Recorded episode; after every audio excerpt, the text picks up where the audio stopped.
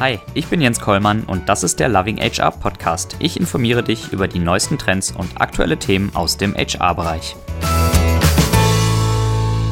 Ja, hallo und herzlich willkommen zur neuesten Ausgabe vom Loving HR Podcast. Heute mit Elisa Naranjo. Hallo Elisa. Hallo. Sehr schön hier zu sein. Vielen Dank für die Einladung. Du siehst noch ein bisschen müde und fertig aus von den letzten Tagen, wo du mir erzählt hast, bist du durch Brandenburg gewandert mit eurer Truppe. Ja, wir, wir machen einmal im halben Jahr machen wir ein Offsite, wo wir einfach nur Zeit miteinander verbringen und uns um uns kümmern. Und dieses Mal sind wir von Berlin an die Ostsee gelaufen. Dazwischen war auch ein paar Busstrecken, muss man ehrlicherweise sagen, aber trotzdem sind wir jeden Tag 20 Kilometer ungefähr gelaufen und äh, am dritten Tag machte meine Achillesferse dann doch äh, nicht mehr so mit. Aber du musstest halt bis zum Ende durchziehen. Ja, wir mussten alle bis zum Ende durchziehen. Und ich muss auch sagen, ich bin auf jeden Fall nicht die, die am meisten gelitten hat. Also es gab schon deutlich schlimme oder ganz schlimme Wunden oder. Äh, ist das der ja. Grund, warum das, ich meine, heute, wir haben heute Freitag, äh, ist das der Grund, warum das Büro so leer ist? Ich glaube schon. ähm, ja. ja, viele sind auch noch dann an der Ostsee geblieben und haben einfach noch einen Tag drangehängt und haben Urlaub gemacht oder. Äh. Ja, okay. Ja, also vielleicht zur Info ähm, an unsere Hörer an dieser Stelle. Du bist Head of Fair Sustainability, auch ein spannender Jobtitel, auf den wir vielleicht später noch eingehen. Bei Einhorn Products, ist das der richtige Name von eurer Gesellschaft? Ja, das ist der richtige Name. Genau. Ähm, Elisa, dann sei doch so nett und erzähl mal kurz, wie bist du überhaupt zu Einhorn gekommen? Was hat dich angezogen und was macht Einhorn überhaupt?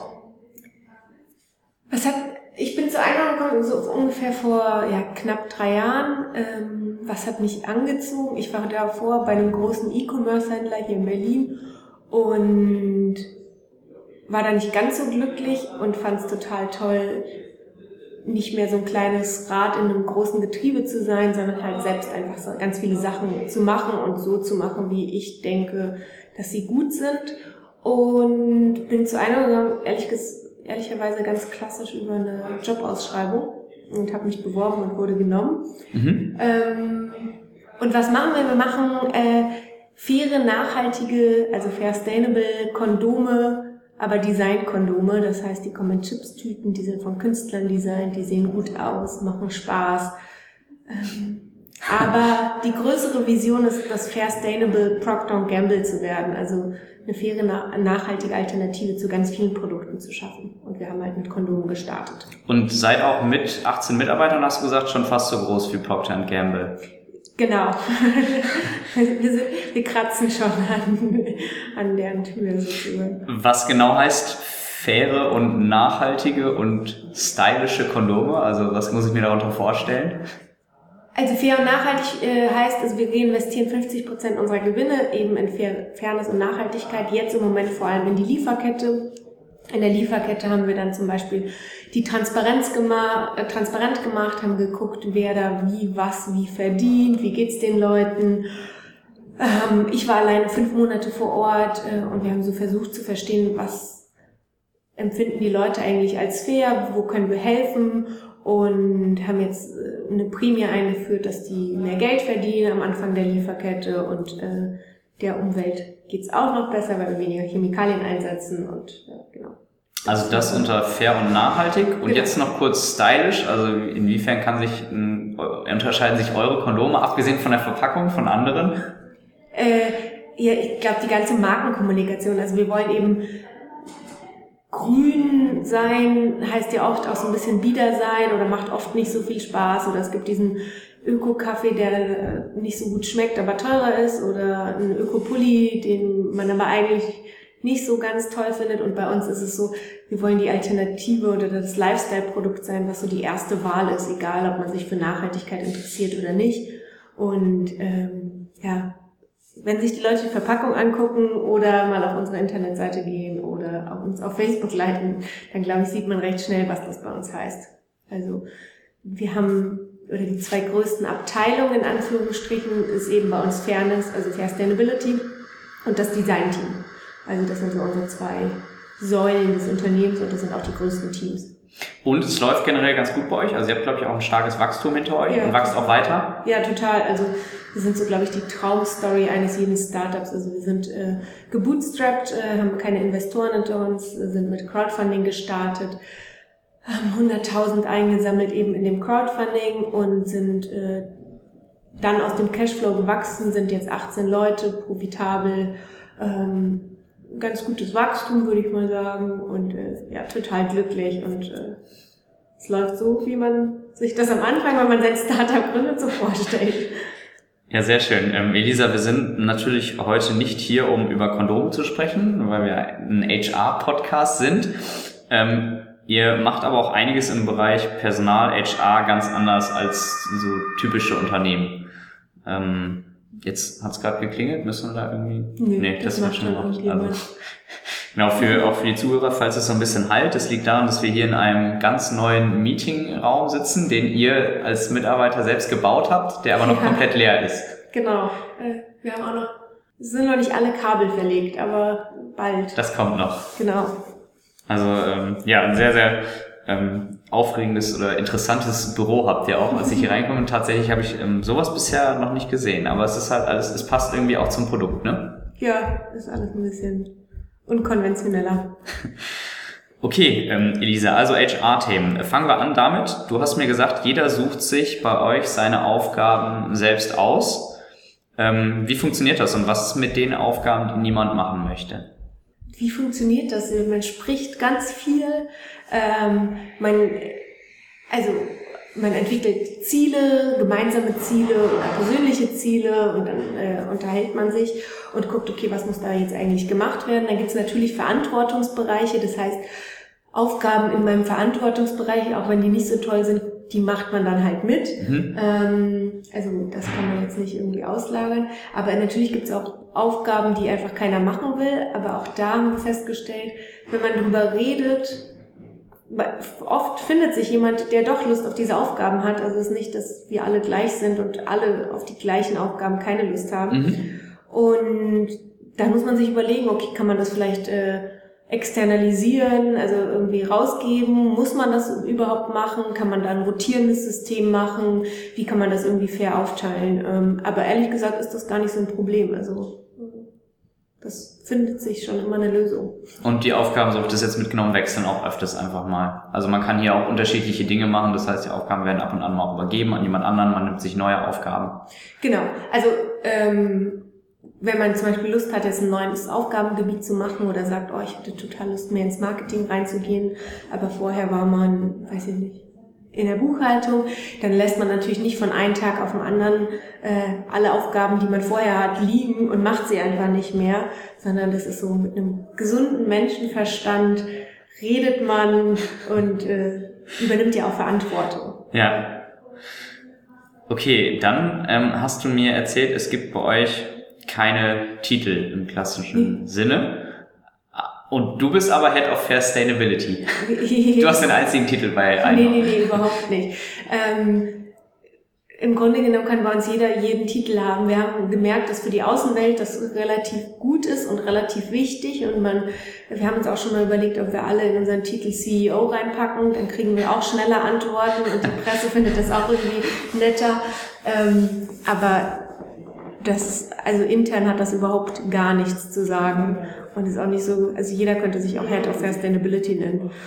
Tatsächlich war das bei mir einfach damals die Jobausschreibung, als wir noch, ja, da hatten wir auch keine Hierarchien, aber als dann so war, okay, wir brauchen jemanden, der da alles bestimmt und dann wurde gesagt, ja, das ist Head of Sustainability und ich habe meinen Titel nie geändert, aber ähm, hat nichts zu sagen, muss ich ehrlich sagen. Und ich könnte ihn auch einfach austauschen.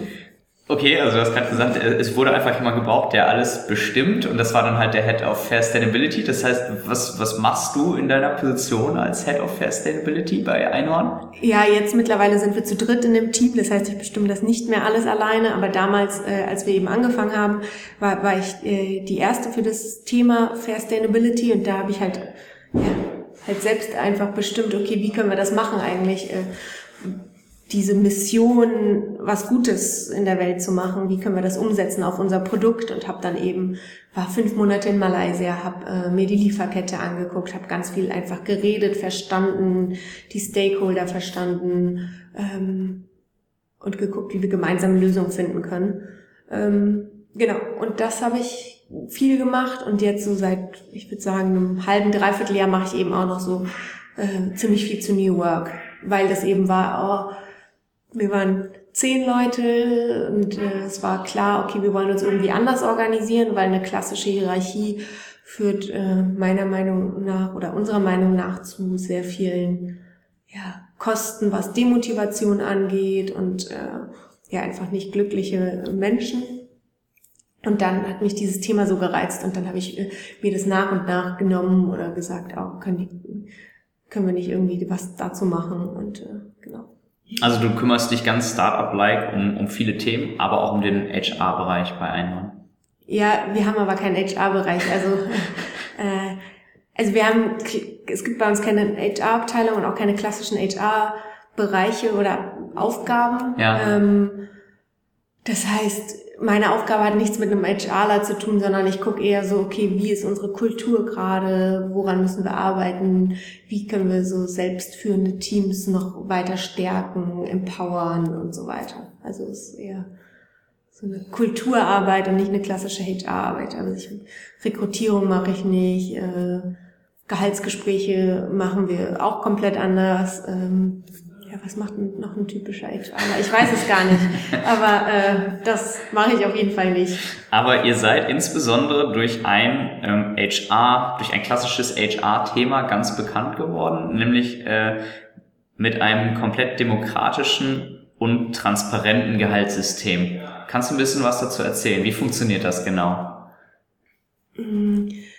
Ich erzähle vielleicht erst noch mal ein bisschen was zu der Geschichte dahinter. Mhm. Ähm, also die Geschichte dahinter ist, ja, im Grunde genommen, als wir angefangen haben, war so, okay, das, das war das Gehalt, wir waren gebootstrapped, das heißt, das war auch jetzt nicht besonders viel und es war klar, okay, äh, da gibt es auch gar nicht so viel Verhandlungsspielraum. Dann, ähm, so als ein paar Leute so ungefähr ein Jahr bei Einhorn waren, war so, was man gelernt hatte, so typisch, okay, man geht halt zu einem der beiden Chefs und fragt so, ja, wie sieht denn das aus? Äh, könnte ich nicht eine Gehaltserhöhung bekommen? Und dann war von den beiden aber auch so eine Gehaltsgespräche sind so das Nervigste überhaupt, auch aus einer Chefsperspektive haben wir keine Lust, wir müssen mhm. das anders machen.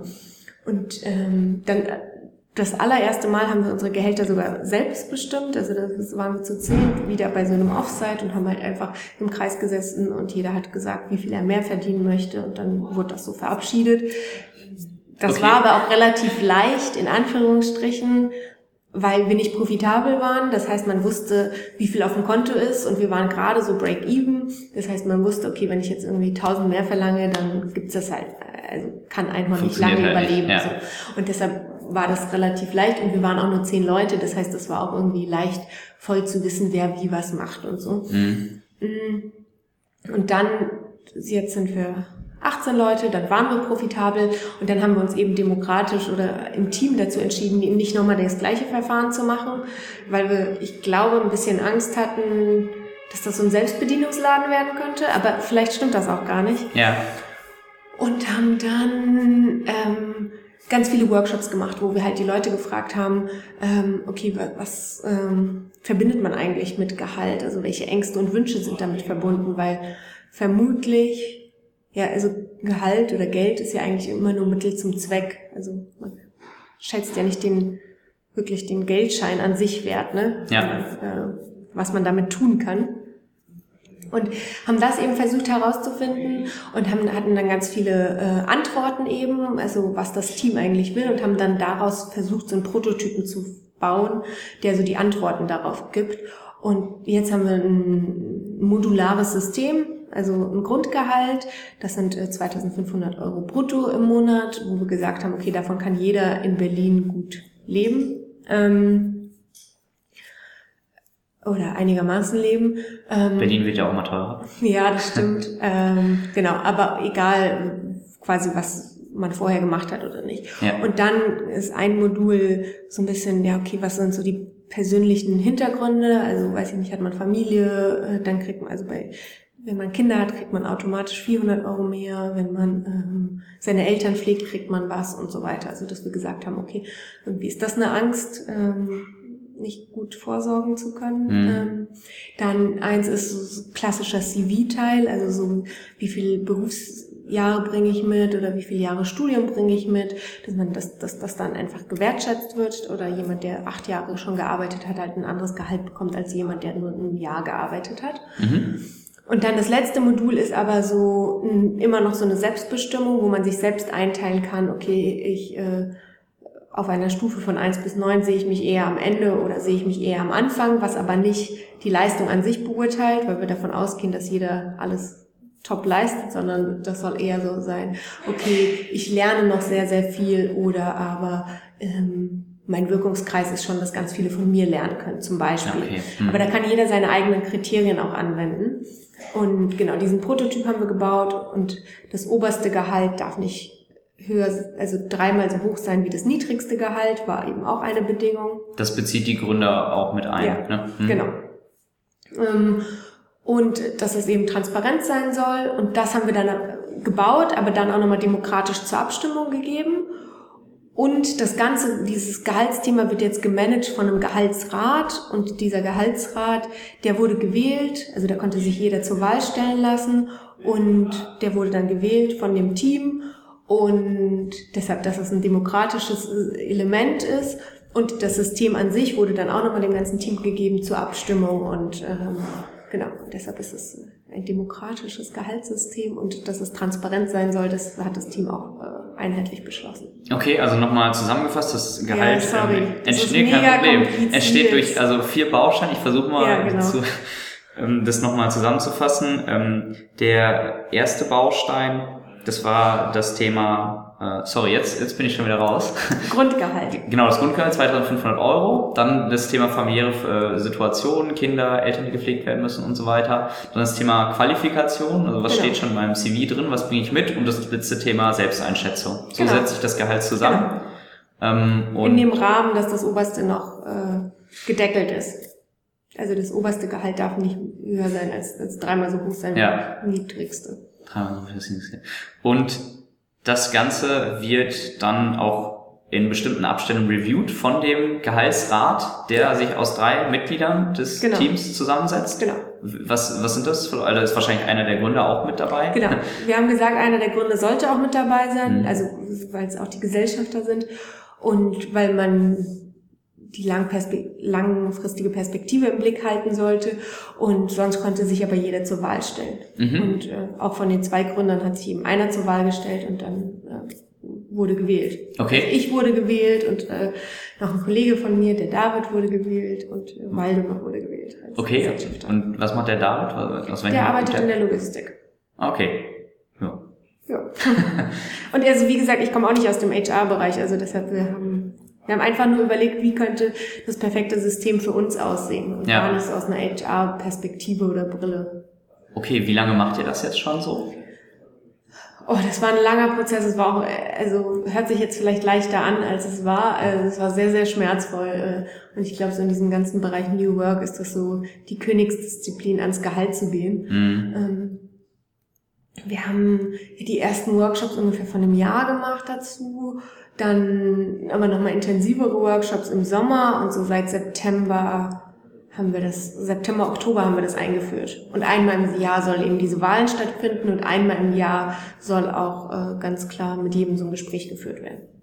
Also man kriegt automatisch Okay. jedes Jahr mehr. Mhm.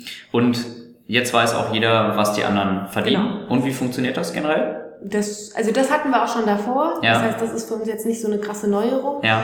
Ähm, Aber das funktioniert total gut und man weiß ja auch total, auf welcher Grundlage das basiert, dass man, ja. also warum man so viel verdient, äh, wie man verdient und auch was die anderen bei der Selbsteinschätzung eingegeben haben oder was in dem CV-Teil rausgekommen ist und so. Deshalb ist total transparent, wer warum wie viel verdient und warum die Unterschiede da sind. Und durch diese Transparenz ähm, funktioniert es dann so gut, weil man sich auch natürlich gut dann direkt mit anderen Leuten, von denen man das Gehalt kennt, vergleichen kann, sagen kann, ja, das passt aus meiner Sicht so. Genau. Also es gibt ja jetzt auch dieses Transparenzgesetz. Das wissen ja wahrscheinlich alle HRler da draußen. Für mich war das neu.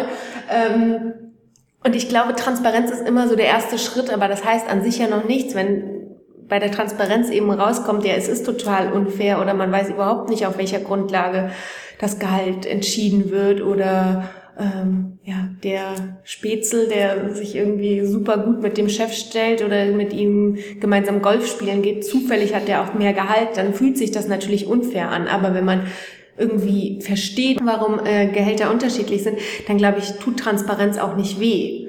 Ähm, ja. Und ich glaube, bei Transparenz ist so der erste Schritt, dass man halt auch aktiv werden kann. Was glaubst du, warum scheuen sich so viele Unternehmen vor Gehaltstransparenz, insbesondere in Deutschland?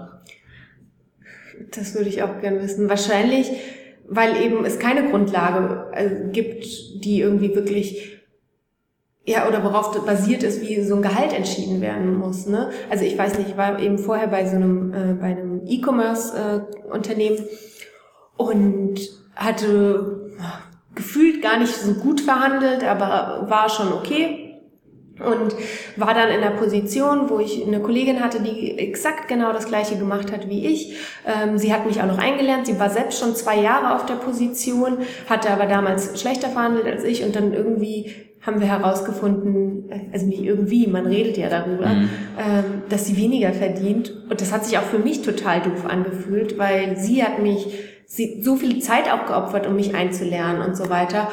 Und es war so, hey, wir machen genau das Gleiche und du hast sogar mehr Erfahrung, aber ich verdiene mehr. Und es war einfach, klar hat sich das unfair angefühlt. Und ich glaube, zu denken, dass Intransparenz dazu führt, dass die Leute nicht wissen, das ist auch ein Trugschluss, weil es gibt halt Flurfunk mhm. und der muss ja auch nicht immer richtig sein. Das heißt, vielleicht nimmt man auch mal an zu wissen, was äh, Person X verdient, aber hat überhaupt nichts mit der Realität zu tun, sondern der Flurfunk hat halt irgendwie mal falsch gefunkt, ne? Ja. Und dann entstehen da ja auch negative Gefühle. Also. Mhm. Also die Scheu vor Transparenz, weil dadurch wahrscheinlich leicht Unzufriedenheit entsteht. Ja, wenn man vorher nicht seine Hausaufgaben gemacht hat. Ja. Genau. Gut, wobei ähm, man natürlich sagen muss, das ist natürlich auch einfacher dann einzuführen, wenn man noch ein junges Startup ist, was wächst, ne, was am Anfang steht, was noch Strukturen selber festlegen kann, als in einem großen Konzern, wo Strukturen schon festgefahren sind, schon ewig äh, existieren ne, und dann plötzlich von jetzt auf gleich zu so jetzt ist alles transparent, das wäre wahrscheinlich nicht so einfach. Ja, das stimmt, aber man könnte ja auch so Gehaltsspannen machen, dass man weiß, okay, man bewegt sich hier und hier drin. Und man könnte ja auch erstmal erklären, worauf das Gehalt jetzt basiert ist, so dass man wirklich versteht, ah, okay, so und so viel kriege ich deshalb. Und dann mehr Sicherheit bekommt, dass eine Person, die ähnliches macht wie ich, genauso viel verdient. Mhm. Ähm, ja, dass es am Ende nicht mehr darauf ankommt, ob ich ein guter oder schlechter Verhandler bin. Ja, genau. Hm. Auch beim äh, Thema Urlaub macht ihr etwas anders als die meisten Unternehmen. Mhm. Ähm, jeder nimmt so viel Urlaub, wie er oder sie möchte, hast du gesagt. Ja. Wie ist es denn dann? Ähm, also wie viel, wie viel Urlaub nimmt man denn durchschnittlich bei euch pro Jahr? Und ist es nicht so, dass wenn zum Beispiel die Gründer wenig Urlaub nehmen, dass dann so ein impliziter Druck entsteht, okay, nee, dann nehme ich lieber auch nicht so viel? Äh, das kann ich nicht sagen, weil unsere beiden Gründer nehmen viel Urlaub.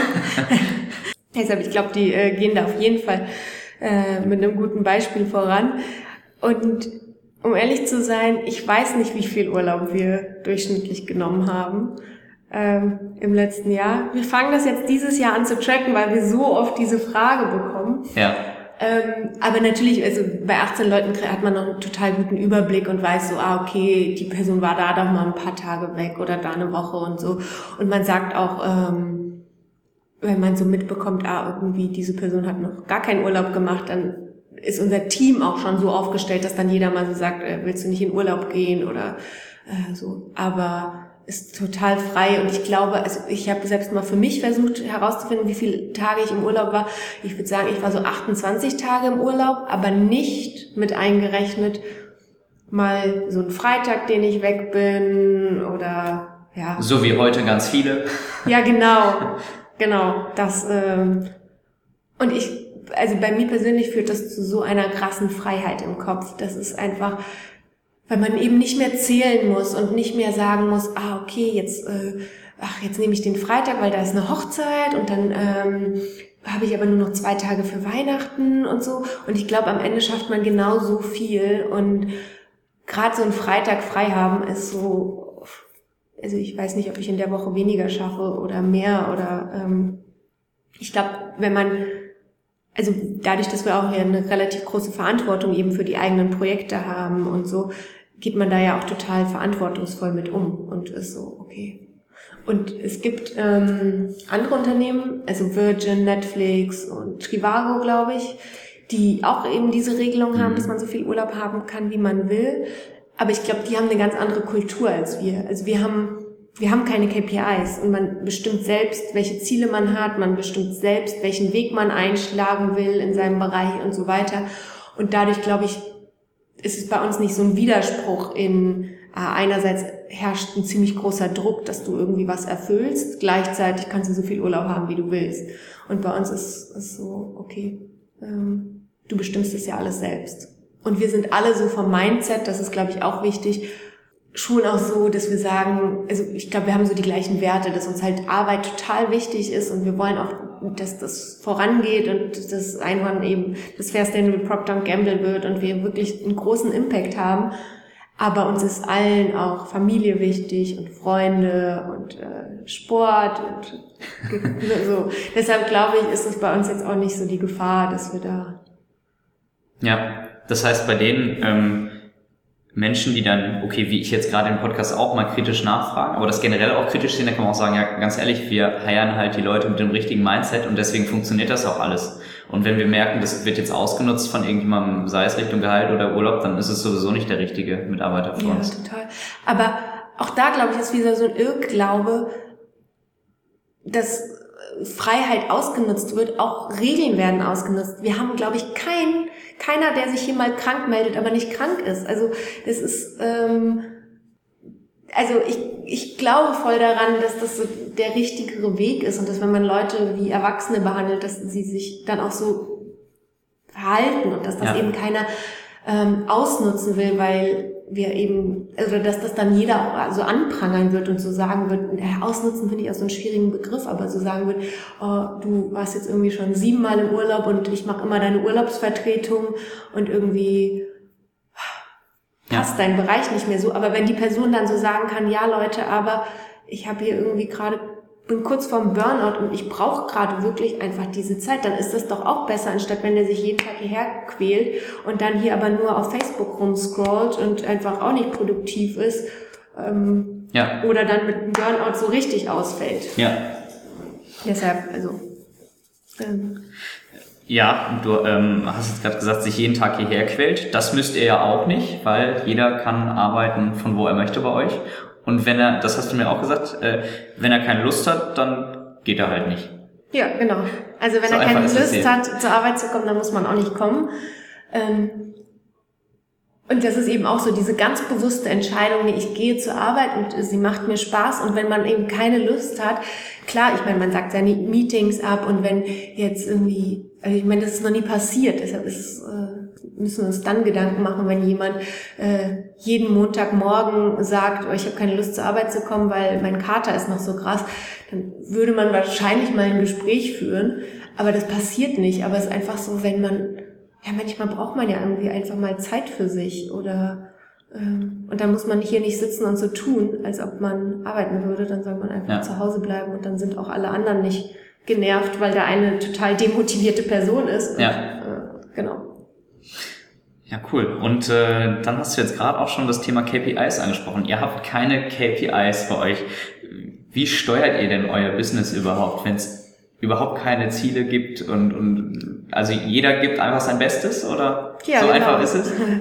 ähm, ja, so einfach ist es. Ähm, wir, also man kann, sagen wir es so, es, ist auch, es, gibt, es auch, gibt auch kein Verbot, KPIs zu haben. Das heißt, wenn jemand für sich definiert, dass er KPIs braucht, um einen gewissen Druck zu haben oder Drive oder was auch immer, dann kann er sich gerne KPIs definieren und die dann auch irgendwie challengen lassen vom Team oder von äh, irgendwie jemandem, wo er sagt, okay, der kann mir gutes Feedback geben, aber man muss es halt nicht. Und auch da glaube ich wieder, dass KPIs als Steuerungselement also was passiert denn mit KPIs? Was sind, also eigentlich sind KPIs ja immer so gesetzt, dass man sie nicht erreichen kann. Und wenn man sie schon vorher erreicht, dann würde sich ja auch keiner auf die faule Haut legen. Und wenn man sie nicht erreicht, hat das manchmal vielleicht was mit der Arbeit zu tun, aber manchmal sind es auch externe Faktoren, die kann man ja gar nicht beeinflussen. Und dann hat die Person aber einen totalen Druck, verliert vielleicht sogar auch den Blick fürs Wesentliche oder äh, für andere Lösungswege, weil das nicht in den KPIs niedergeschrieben ist, aber wäre ein viel besserer Weg. Und mir fehlt so ein bisschen der Beweis, dass KPIs an sich funktionieren. Ja. Und ähm, also bei uns funktioniert es total gut. Äh, also tatsächlich im ganzen Unternehmen auch die Gründer sagen nicht so, wir wollen dieses Jahr ähm, das und das erreichen. Also wir haben, wir machen sehr viel, äh, also wir wissen alle, dass wir in die gleiche Richtung gehen. So, wir wissen alle, okay, unser größeres Ziel ist ja, äh, wir wollen nicht nur Kondome machen. Da hatten wir zum Beispiel einen Workshop, wo wir zusammen definiert haben, wo wollen wir eigentlich in fünf Jahren sein. Mhm. Ähm, dann war eben das Outcome, ja, okay, wir wollen Fair Sustainable Procter Gamble sein, ähm, wir wollen an den globalen Herausforderungen arbeiten und so weiter. Ähm, aber jetzt so KPIs zwischen den Jahren oder so, nee, gibt's nicht. Aber es ist schon so, dass wir jetzt sagen, okay, wir wollen dieses Jahr ein Produkt rausbringen. Aber wenn es am Ende, weil wir bemerken, es gibt was viel Besseres, kein Produkt wird, ist das auch okay. Und wenn wir bemerken, äh, es, es fühlt sich total gut, zehn Produkte rauszubringen, machen wir das auch. Also wir lassen, also ich finde, keine KPIs äh, führen dazu, ja, dass man sich die Freiheit ja, nimmt und ja. alles nochmal überdenken kann. Ja. Bei den ganzen Dingen, die ihr jetzt anders macht, ihr überlasst ja dem einzelnen Mitarbeiter sehr, sehr viel Freiheit und ähm, ja, vertraut auf sein Verantwortungsgefühl und so weiter. Aber wie funktioniert das jetzt auch heute, wenn ihr, wenn ihr gestern von der Wanderung wiedergekommen seid und heute sind die meisten Mitarbeiter da nicht ins Büro gekommen, wie funktioniert das von der Kommunikation her, auch wenn ich Urlaub nehme oder ich möchte jetzt heute woanders arbeiten oder einfach zu, zu einer anderen Zeit arbeiten? Wie stimmt ihr euch da ab? Wie läuft die Kommunikation da bei euch, dass das alles funktioniert? Also, oder, oder bleibt man einfach zu Hause und die anderen sehen dann schon, man ist nicht da? Das hatten wir mal. da haben wir aber festgestellt, dass es doch irgendwie ganz nett wäre zu wissen, äh, ob noch jemand ins Büro kommt. Deshalb, also jetzt machen wir, dass man halt seinen Slack-Status äh, anpassen muss. Ähm, und dann steht da halt, ich bin im Homeoffice, ich habe keine Lust zur Arbeit zu kommen, ich äh, bin unterwegs halt auf Termin, aber nicht im Büro. Ähm, ich arbeite heute gar nicht, weil ich habe keine Lust. Genau. Ja. ja. Das sind alle Optionen oder ich bin krank. Mhm. Genau. Und das ist das Einzige, was wir haben. Aber natürlich aber das ist ja auch wieder dieses Verantwortungsbewusstsein, weiß ich, okay, wir wollen ein Projekt haben oder wir wollen nächste Woche das und das veröffentlichen oder das und das fertig haben oder mhm. so oder da drückt jetzt langsam irgendwie äh, der Schuh oder die Deadline oder so. Und dazu brauche ich Person XYZ, ähm, dann schreibt man doch mal mit denen und sagt so, oh Leute, ich komme heute doch nicht ins Büro, aber wir können kurz telefonieren. Oder ähm, man weiß ja, was man selbst zu tun hat. Also es ist auch da wieder sehr viel gesünder Menschenverstand und äh, dass man sich mit denen abspricht, auf die man dann eine Auswirkung hat, wenn man nicht kommt. Ja. Das heißt, ich muss das jetzt nicht irgendwie einer Person oben sagen, aber der Person, mit der ich irgendwie was vorhatte oder was machen wollte oder so. Aber es ist genauso wie beim Urlaub. Da spricht man ja auch ab. Äh, okay, welche Aufgaben bleiben jetzt einfach mal zwei Wochen liegen, welche Aufgaben werden in der Urlaubsvertretung übernommen und so weiter. Aber ihr spart euch halt die Bürokratie. Es gibt genau. keine Urlaubsanträge mehr nee. und solche Geschichten. Genau. Also äh, deshalb äh, haben wir auch eben keine klassische HR-Abteilung. Also das vermutlich sonst immer gemacht wird. Weiß also ich gar nicht. Ein ja, Aufgabenbereich, ja, stimmt. Bei all diesen ähm, Dingen, die ihr anders macht als viele Unternehmen, die man natürlich auch unter dieses unter diesem Begriff New Work fassen kann, braucht es wahrscheinlich auch eine ganz bestimmte Art von, von Kultur. Ähm, wie würdest, du, wie würdest du die bei euch beschreiben und wie gestaltet ihr die auch, damit diese ganzen Dinge, die ihr so anders macht, auch funktionieren? Also ich glaube, Kultur ist so das oder total das Fundament für das, wie wir arbeiten. Und wir versuchen da sehr viel rein zu investieren ähm, oder sehr diese Kultur eben zu stärken. Aber leider ist es bei Kultur halt nicht so dass man irgendwie eine Sache macht und dann ist das die Kultur, sondern man muss irgendwie an tausend Stellschrauben drehen und dann bewegt sich die Kultur vielleicht ein bisschen in eine Richtung und dann dreht man wieder an anderen Stellschrauben und dann bewegt sie sich weiter und so. Ähm, aber das ist so total das Fundament für wie wir arbeiten. Also es geht viel eben um Augenhöhe, um Respekt, um äh, Miteinander. Also wir haben alles andere als eine Ellbogenkultur, sondern wir wollen halt zusammen das machen. Wir haben Grundwerte, die wir versuchen sehr stark zu leben, ähm, wo es eben nicht um das eigene Ego geht, sondern halt wirklich, dass man zusammen was erreicht. Ähm, ja, wir fahren einmal im halben Jahr eben zusammen ins Offside. Äh, da waren wir, jetzt waren wir eben wandern. Vor einem halben Jahr sind wir mit so einem Boot äh, die Havel lang gefahren. Ähm, vor einem Jahr waren wir alle zusammen in Malaysia. Also auch echt immer tolle Sachen und das bringt auch wirklich unglaublich viel, weil einfach so viel Dialog gefördert wird zwischen, zwischen den Leuten, äh, wozu man im Alltag nicht so viel Zeit hat. Mhm. Ja, dann haben wir so ein paar Regeln, so ähm, wie heißt, also so Kultur über kurz über kurzfristiges Tun, also so, dass man, wenn man merkt, ah okay, irgendwie da passt gerade was nicht oder so, dass man dann nicht versucht, okay, komm, jetzt müssen wir das und das noch fertig machen, sondern dass man sich um die Kommunikation oder um die Beziehung äh, kümmert. Wir haben einmal im Monat ungefähr kommt ein Coach zu uns, der Georg, ähm, und macht mit uns so Sessions zu gewaltfreier Kommunikation, mhm. wo wir halt Konflikte ansprechen, aber auch ganz viel Empathie üben und eben gucken, okay, warum hat es da zu einem Missverständnis geführt und so weiter. Und ja. Und ich, das hört sich jetzt alles auch so krass hippie an, das verstehe ich auch. Aber ich glaube, was wirklich anders ist bei uns, ist, jeder von uns lebt dieses Unternehmen so krass und identifiziert sich so damit und ja, es ist so wirklich so, wir brennen dafür und das ist ein total tolles Gefühl auf der einen Seite, aber natürlich hat Einhorn auch davon total viel. Und ich weiß nicht, äh, ich kenne diese Zahlen, ne? 70 Prozent der deutschen Arbeitnehmer haben keine persönliche Bindung zu ihrem Arbeitgeber und 15 Prozent haben innerlich gekündigt. Und wenn man 15 nur? Ich glaube wahrscheinlich mehr als 15 sogar. Ja, ja. Aber wenn man sich anguckt, wie viel Potenzial da eigentlich verloren geht und wie viel Kosten das sind, und bei uns ist so jeder, also ich glaube immer, egal mit wem ich spreche, bin ich so total der Einhornbotschafter und überzeuge Leute, dass das das beste Unternehmen ist und dass wir Gutes wollen und äh, dass es gut ist, unsere Produkte zu kaufen und äh, so. Und denke auch immer so, ah, das könnte man noch machen, das wäre noch toll und so. Und deshalb glaube ich, das ist zwar viel Arbeit, also das stimmt, aber es lohnt sich voll, ähm, weil mhm. das Unternehmen auch total viel davon hat, äh, mhm. so ein Unternehmen auf Augenhöhe halt aufzubauen. Du hast gerade gesagt, das hört sich alles äh, krass hippie an und so weiter. Ich meine, so ein bisschen hippie passt, glaube ich, auch ganz gut zu eurem Unternehmen und zu eurem äh, Produkt.